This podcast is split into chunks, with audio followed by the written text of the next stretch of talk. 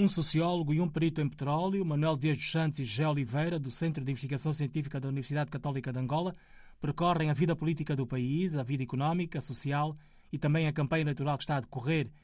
Pergunto ao Dr. Manuel Dias dos Santos como é que está a ver a campanha eleitoral em Angola nesta fase que é crucial para os partidos políticos e coligações que concorrem ao escrutínio de 24 de agosto. Eu acho que a campanha eleitoral tem diversas dimensões, mas ela tem sido pautada, no meu ponto de vista, por uh, um, aquilo que o Sérgio Pissarra nos seus cartões denominou dois personagens, jogo baixo, golpe, golpe baixo e jogo sul. É, com, com, de facto, um nível de linguagem, um nível de interferência nefasta por parte de pessoas que têm responsabilidades de Estado e têm responsabilidades com o futuro do país, que chega de facto a ser assustador, eh, porque não se percebe, num momento particularmente especial como este, sejam sistematicamente levantados fantasmas do conflito que assolou o país durante quase três décadas, não é? durante três décadas, e, e que mostra também, por outro lado, que os fatores fundamentais que deveriam estar a pautar aquilo que é a agenda dessas eleições, que é a questão da reconciliação e do perdão, continuam por resolver. É, é sistemático a invocação em relação à guerra, às figuras do conflito, é, ao mal que ocorreu. Não que isso não, não seja importante de ser estudado, analisado e debatido, mas o contexto não é este. Esse contexto é para falar de como vamos pensar o país, e, de facto, como o futuro vai ocupar a primeira, mas a primeira das prioridades, porque o futuro não são naturalmente as pessoas que aspiram o cargo de titular do poder executivo, mas sim as gerações que viveram esses últimos 20 anos da paz e que fazem uma avaliação crítica eh, e, e, em muitos casos, para além de crítica profundamente emocional, usando a sua própria experiência do impacto dos últimos 20 anos nas suas vidas, não é?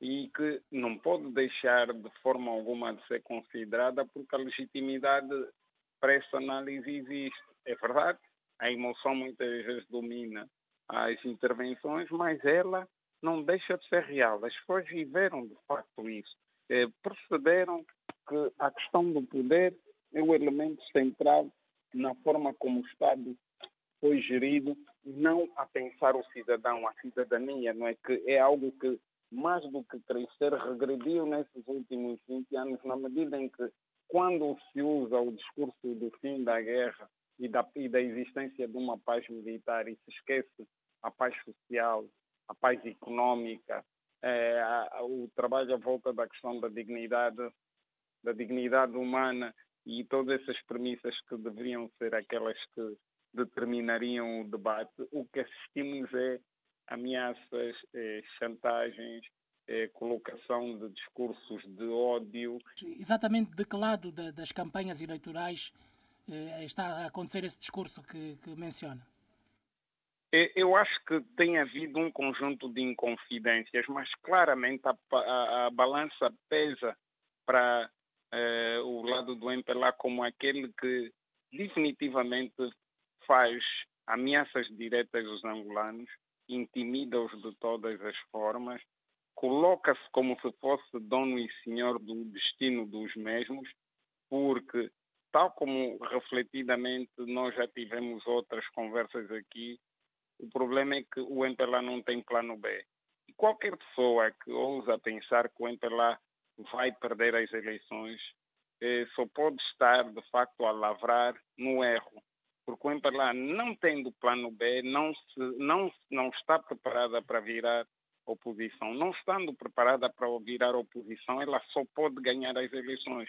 As formas e as consequências dessa vitória, justamente contra essa franja, que é a franja que viveu os últimos anos do país em paz, eh, vai ser determinante.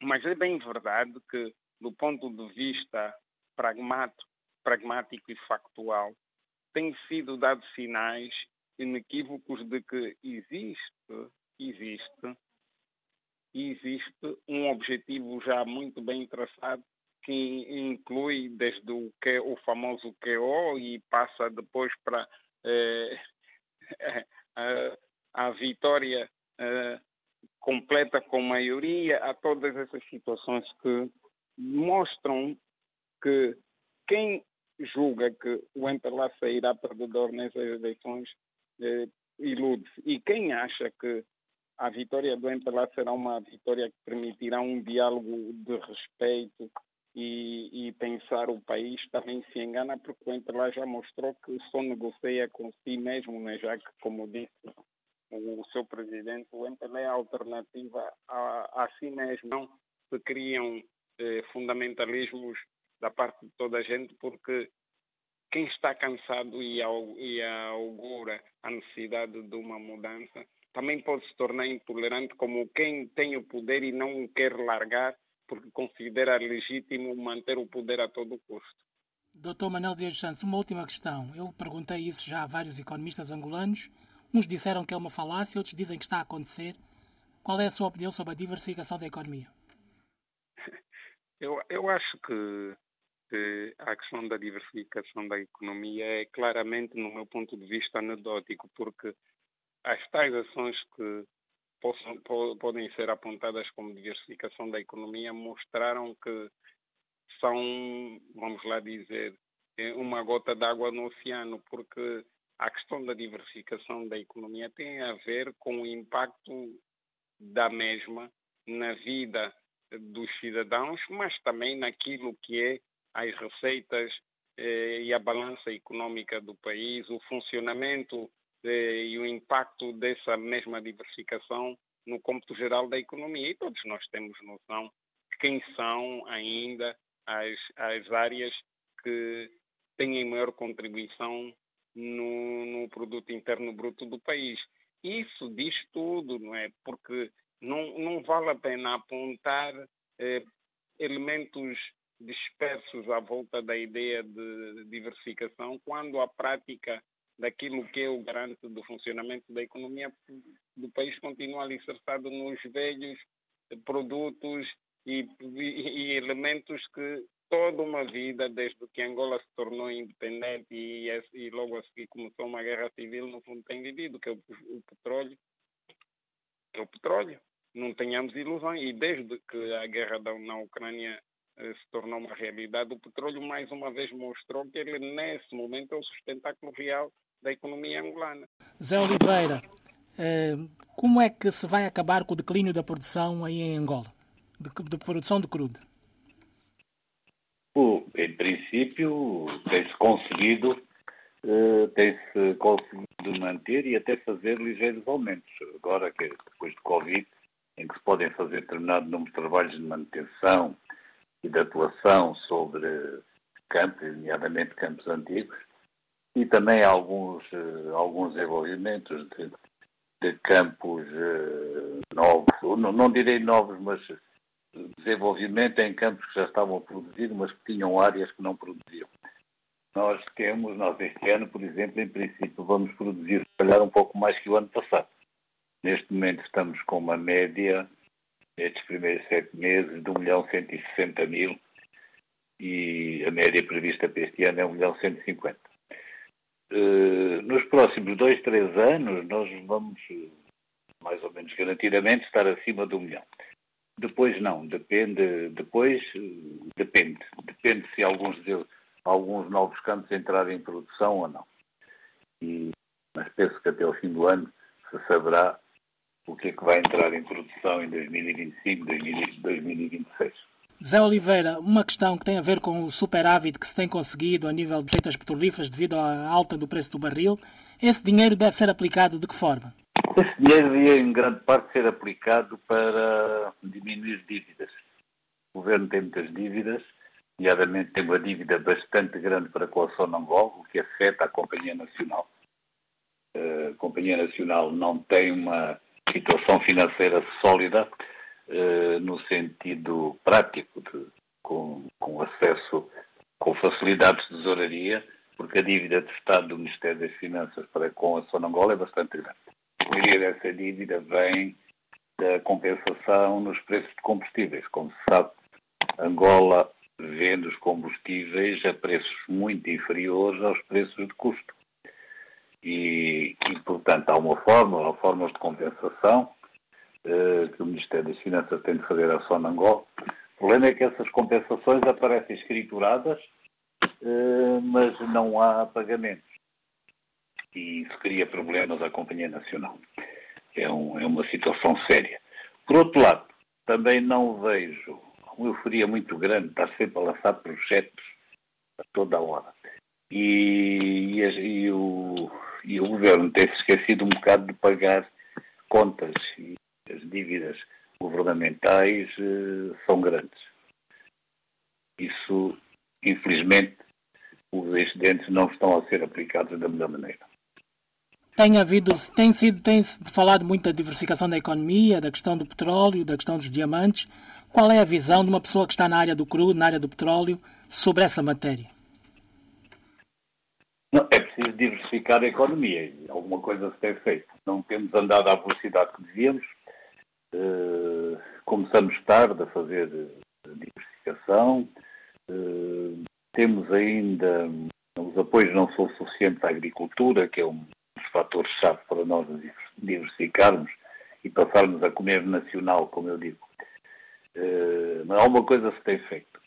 Agora, estes processos são longos. O que, que acontece é que Angola ainda vai precisar das receitas petrolíferas muitos anos para levar a bom termo a sua diversificação económica. E vai ter de melhorar, de facto, a forma como atua para o desenvolvimento da agricultura. A nível de indústrias, vão aparecendo enfim, vão-se criando indústrias, a maior parte delas eh, por empresas estrangeiras ou empresas estrangeiras associadas a empresas angolanas. Alguma coisa se tem feito, mas estamos muito longe eh, do, que, do que deveria ser. Por outro lado, a diversificação também está-se, os, os, os, diamantes têm aumentado um pouco a, a sua capacidade de produção e, há uns anos para cá, começou a haver eh, pesquisa mineira e penso que daqui a 3, 4 anos vamos começar a ver alguns resultados uh, de, de, em minas que vão começar a ser exportadoras. Terras raras, uh, sei que há um esforço também para pesquisar cobre grande, vamos com certeza entrar, que é importante para a agricultura, na, na, no fabrico de, de fertilizantes, enfim, mas eh, em suma estamos muito atrasados, devíamos já estar muito mais avançados neste hoje em dia.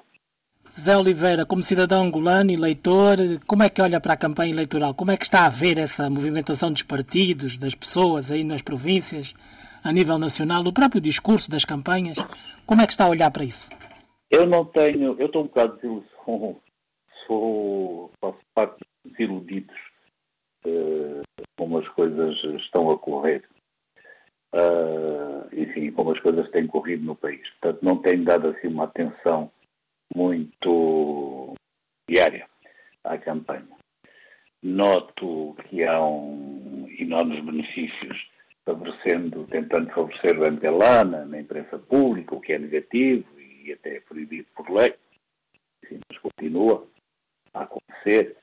Uh, e nota-se também, isso é um facto, que uh, toda a gente já constatou que pela primeira vez uh, o MPLA tem um partido de oposição com bastantes aderentes, com, portanto não está sozinho. Não é só o MPLA que junta milhares de pessoas em comícios, a UNITA também junta milhares de pessoas em comícios. De maneira que isso dá uma certa vivacidade às eleições. Vamos ver o que é que, que, é que acontece pós-24. A opinião de Gé Oliveira, perito em petróleo, do Centro de Investigação Científica da Universidade Católica de Angola, e de Manuel Dias dos Santos, sociólogo, um homem com angolanidade no sangue, que tem sido comentador RDP África nos últimos meses e também um homem que trabalha como curador de exposições e está no movimento associativo aqui em Portugal. Duas opiniões, duas ideias completamente distintas sobre a diversificação da economia, sobre a campanha, sobre o discurso e conteúdo do que é dito na campanha eleitoral e a perspectiva do futuro de Angola pós-eleições.